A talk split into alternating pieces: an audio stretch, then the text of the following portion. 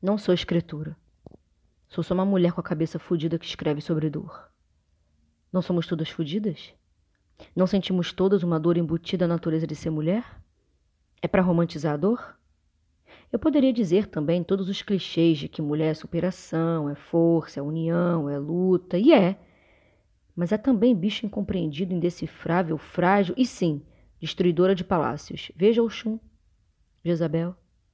O que vocês querem? Também não pedirei perdão. Um crucifixo na minha vulva teve o mesmo efeito do cajado na minha cabeça. Já nasci condenada pela falta de um Deus falo cuja corrente arrasta minha imagem. De santa, perfeita, casta, nasci errante, leviana e puta, e vadia, e sapatão.